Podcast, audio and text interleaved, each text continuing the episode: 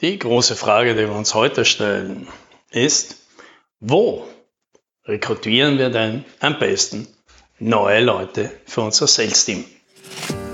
Hallo und herzlich willkommen beim Podcast 10 Minuten Umsatzsprung. Mein Name ist Alex Rammelmeier und gemeinsam finden wir Antworten auf die schwierigsten Fragen im B2B-Marketing und Verkauf.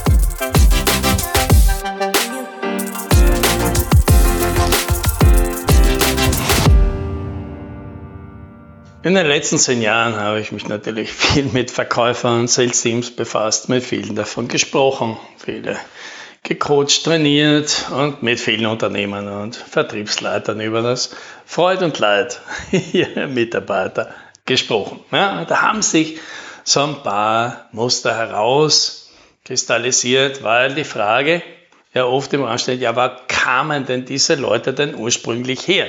Und weil wir natürlich auch selbst im Recruiting sehr aktiv sind, kennen wir natürlich die ganze Geschichte dazu auch ganz gut. Ja, und da möchte ich dir jetzt mal so die, die Beobachtungen mal widerspiegeln, die wir jetzt da in den letzten Jahren gemacht haben. Wo kommen denn die guten Leute denn tendenziell her? Ja, da gibt es hauptsächlich so vier Gruppen, wo gute Verkäufer herkommen. Ja, das eine ist Gruppe Nummer eins, Techniker, die in den Sales wandern. Gruppe Nummer zwei, das sind andere Verkäufer aus der IT-Branche, ja, zum Beispiel auch von der Konkurrenz. Gruppe Nummer drei, Verkäufer, die aus einer anderen Branche kommen. Und Nummer vier, den nenne ich die Verkäufer wider Willen. Also es sind Leute, die wollten eigentlich nie in Verkauf, sind aber aus irgendwelchen Gründen dort gelandet und eben vielleicht dort geblieben. Ja, und alle diese vier Gruppen haben so ihre Vor- und Nachteile und alle brauchen was anderes, damit das dort funktioniert und die Leute, die aus dieser Gruppe kommen, wirklich gut werden können und gut ins Team passen. Ja, die Beobachtungen, die ich da gemacht habe, die möchte ich jetzt einfach mal dir da mitgeben. Ja, fangen wir mit der ersten Gruppe an. Die Techniker, die in den Sales wandern. Ja, Vorteile dieser Gruppe natürlich solides Grundwissen. Ja, die kennen sich aus, haben oft auch eine technische oder Ingenieursausbildung, sind deswegen gut darin, Probleme zu lösen, vor allem technische Probleme, docken insofern bei technikaffinen Kunden oder bei den Technikern des Kunden sehr gut an, sind dort auch eben durch ihre nicht klassischen Verkaufsansatz glaubwürdig und authentisch. Die Kunden finden das toll, dass da jemand ist, der nicht nur ein Bestellformular ausfüllen kann, sondern gleich mit einpacken kann, Dacheles reden kann, ihnen helfen kann. Und das sind natürlich große Pluspunkte. Gleichzeitig sind das natürlich oft auch die Fallstricke, denn wenn diese Leute die eben merken, dass sie gerade im Produktbereich besonders stark sind und sich dort wohlfühlen, das nie schaffen, dann wirklich abzugeben und mal eine Ebene höher zu steigen, die bleiben auch genau dort stecken. Ja, das sind genau die Verkäufer, die immer das Gefühl haben, ja, mit den Technikern kommen wir super aus, aber mit den Nicht-Technik affinen Entscheidern, da fehlt uns einfach der Draht, da findet man nie so einen richtigen Zugang dazu.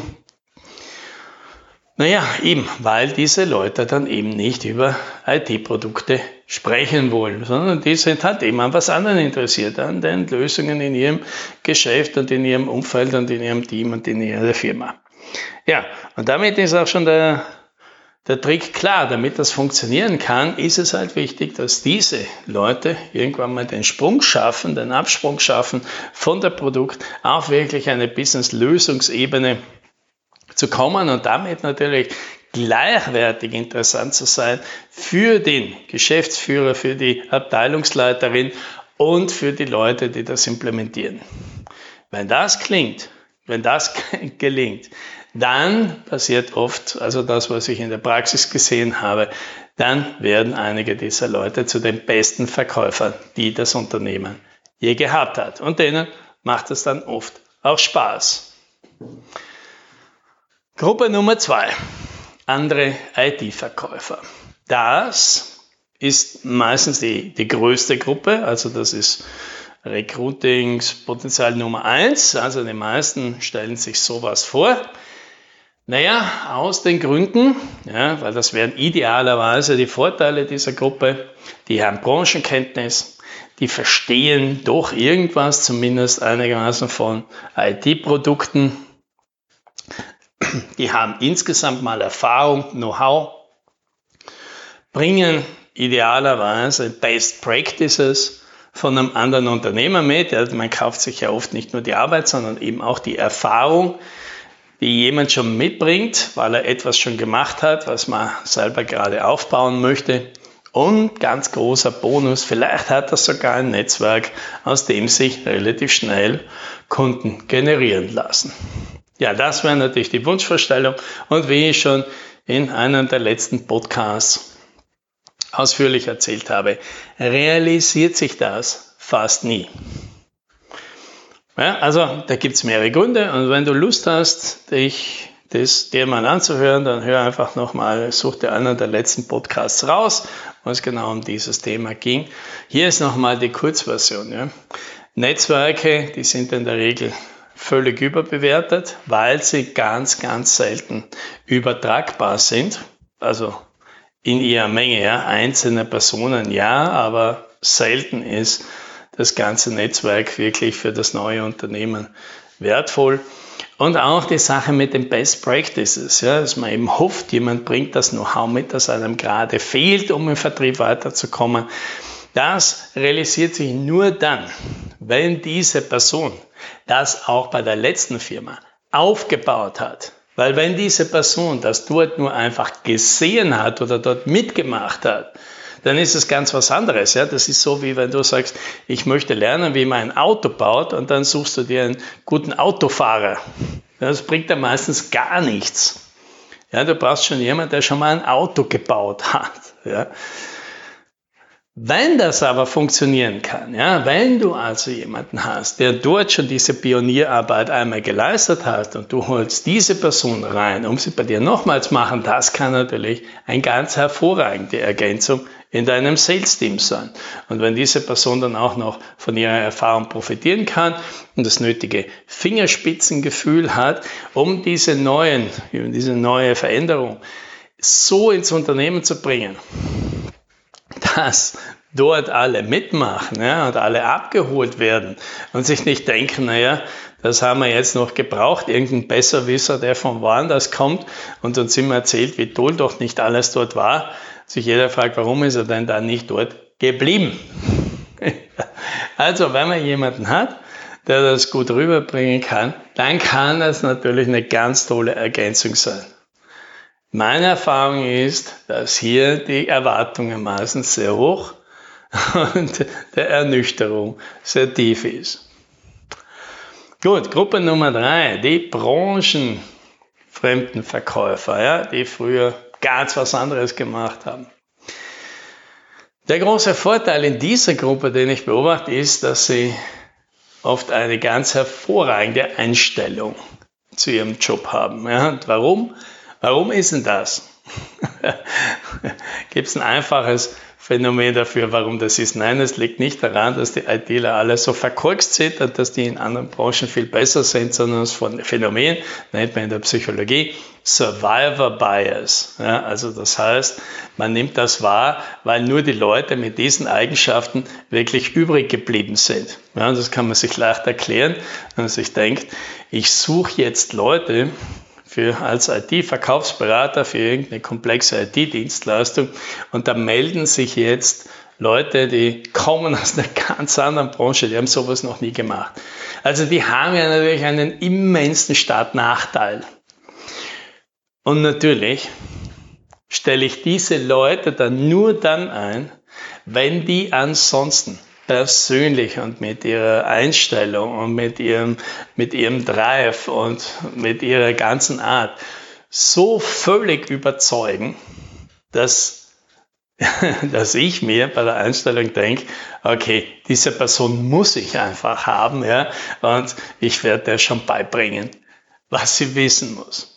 Ja, und genau das sind im Idealfall auch die positiven Dinge, ja, weil wenn es natürlich jetzt gelingt, das umzusetzen. Ja, weil dann hat, die, die Nachteile sind nämlich eben auch klar. Das dauert halt natürlich länger. Es ist halt natürlich ein schwieriger Prozess. Es ist halt frustrierend und es kann halt sein, dass in dieser Zeit, in der man versucht, dieser Person die Branche, die Produkte und also die ganzen Gepflogenheiten beizubringen, dass es so lange dauert, bis halt jemand entweder das, äh, das Teammitglied oder eben das Unternehmen das Handtuch schmeißt. Damit das also gut funktionieren kann, braucht man eben genau zwei Sachen. Einmal ein bewährtes System. Zu erwarten, dass diese Person das jetzt alles selber herausfindet, wie das funktionieren könnte, das ist halt meistens zu viel verlangt. Hat man aber ein gutes System, hat man also irgendetwas, was gute Leads produziert, einen klaren Prozess hat, bewährte bewährte Abläufe hat, ja, gute Einstiegsprodukte und so weiter. Ja. Wer sowas hat und, und so einem Neuling jetzt was in die Hand geben kann, der hat oft sehr gute Chancen. Ja. Und die zweite, zweite Faktor, der sehr wichtig ist, ist eben ein gutes Coaching, um diese Person möglichst schnell auf ein Top-Level zu bringen. Und wenn das allerdings geht, dann haben wir auch selber schon, wir bei, bei Klienten festgestellt, dass Leute innerhalb von wenigen Monaten tatsächlich schon auf 80 Prozent der Performance ihrer Kollegen mitarbeiten und dann ihre Punkte, ihre Pluspunkte aussehen, Persönlichkeit und Anstellung und Arbeitsethik hier wirklich voll zum Zug bringen können. Und dann hat man dann plötzlich die Leute, die wären die neuen Stars. Ja, dann haben wir noch die vierte Gruppe, ja, die Verkäufer wider Willen. Ja, die wollten nie in den Verkauf, sind aber dort gelandet, meistens, weil sie mussten. Und das ist zum Beispiel ganz vielen Unternehmern so gegangen. Die meisten, die wenigsten von, von den Leuten, die irgendwann mal ein IT-Unternehmen gegründet haben, haben das gemacht, weil sie IT-Zeug verkaufen wollten, sondern sie wollten eher welches bauen und entwickeln und haben aber dann irgendwann festgestellt, wenn sie das nicht verkaufen, dann macht es halt niemand. deswegen haben sie es halt dann versucht zu lernen. Ja, und die, die auch am Leben geblieben sind, die haben das auch irgendwie ähm, irgendwann mal auf die Reihe gekriegt. Ja, und das sind natürlich auch die großen Vorteile. Die haben das halt wirklich von der Pike auf gelernt, die haben Steherqualitäten bewiesen, ja, und damit natürlich auch Erfahrung und eine Persönlichkeit und, und ein Standing für sich herausgearbeitet, das schwer zu imitieren ist. Das merkt man eben auch, wenn ein Unternehmen irgendwann mal es geschafft hat, weil der Chef irgendwann mal zu einem passablen Verkäufer geworden ist, der versucht dann endlich mal jemand zu finden, weil eigentlich will er ja nicht verkaufen, der ihm die Arbeit abnimmt. Und das geht fast immer schief. Ja, weil die Art und Weise, wie der Chef jetzt zu verkaufen gelernt hat, die ist halt ganz, ganz schlecht übertragbar auf andere. Und dieses System, wie er es gelernt hat, das ist zwar vielleicht ein am Ende, wenn es funktioniert, ein effektives Verkaufssystem, aber das ist nicht wirklich geeignet, um andere neue Verkäufer damit schnell auf Spur zu bringen. Ja,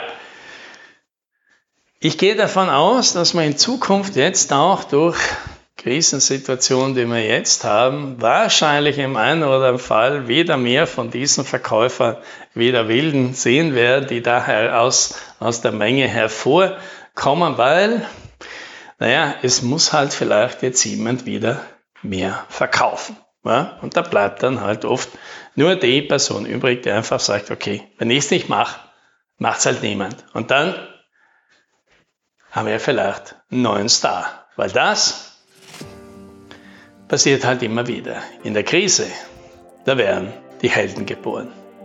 Ja, das wünsche ich dir. Happy Selling!